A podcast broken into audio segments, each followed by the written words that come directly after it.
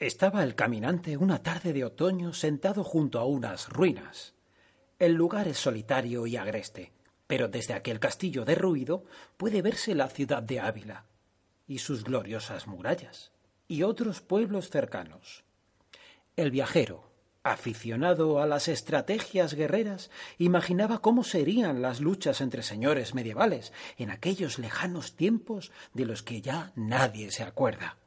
Suponía el forastero que desde el lugar donde estaba cualquier caballero podía vigilar los movimientos de tropas en Ávila y de este modo podría defenderse con autoridad. Sin embargo, la realidad lo desmentía. Lo cierto es que las murallas de Ávila estaban impecables, mientras que el castillo que tenía a sus espaldas apenas quedaban unas piedras sobre otras. En estas imaginaciones andaba el viajero cuando, casi por sorpresa, se acercó un anciano en el que no había reparado antes. Tras intercambiar los saludos de rigor, como corresponde a dos caminantes educados, la conversación derivó en asuntos de murallas y castillos, pues tenían enfrente uno de los ejemplos más valiosos y conocidos de la Edad Media, Ávila. Llegado el caso, el buen viejo preguntó de sopetón ¿Sabe usted cómo se llama este castillo? Pues no, contestó el viajero. ¿Cómo se llama? Mm, mal que te pese. El caminante no supo a ciencia cierta si el anciano le estaba tomando el pelo y sonrió.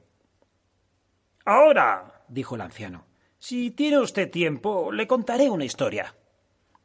Viendo que era inevitable oír la narración del viejo, el joven viajero encendió un cigarrillo asentó sus posaderas y se dispuso a escuchar atentamente las antiguas palabras de aquel hombre.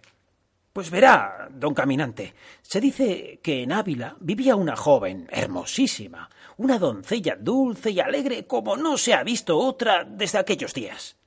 El caso es que su padre era uno de aquellos tiranos que se complacen en amargar la juventud de las mocitas, y fuera por celos o por otra causa cualquiera, lo cierto es que la tenía guardada como un tesoro.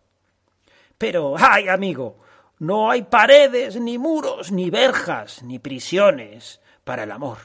Así que la mocita se enamoró de un joven caballero. Algunos aseguran que se veían solo cuando oscurecía o durante la noche, o al amanecer, de modo que aquellos amores juveniles florecían como los almendros en primavera, y perdone usted la metáfora. Em, el padre, el padre que no se chupaba el dedo, averiguó esos amoríos y reprendió severamente a su hija, encerrándola en la torre más alta de su palacio. Por lo que se refiere al muchacho, puede usted imaginar el disgusto que se llevó. No contento con dar angustias a los dos mozos, el padre logró que todos los señores de Ávila se pusieran de acuerdo y movió los hilos para que el amante caballero fuera expulsado de la ciudad. El destierro de por vida se verificó a los pocos días y el alcaide hizo llamar al joven y al padre de la dama. Cuando le fue comunicada la sentencia, el muchacho se volvió al agrio señor y le dijo Mal que te pese. He de ver a tu hija. Mal que te pese, yo he de ver a tu hija.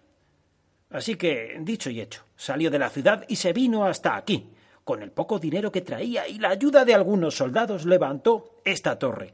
Y como usted puede comprobar, desde aquí se ve la ciudad de Ávila. Desde este triste torreón, el muchacho miraba la ciudad y aún podía ver la almena donde estaba encerrada su amante.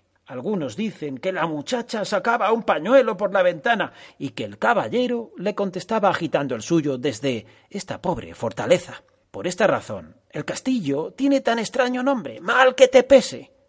¿Le ha gustado la historia?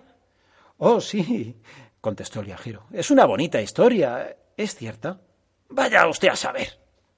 Y tomando su callado se fue bajando hasta Sotalbo, un pueblo cercano.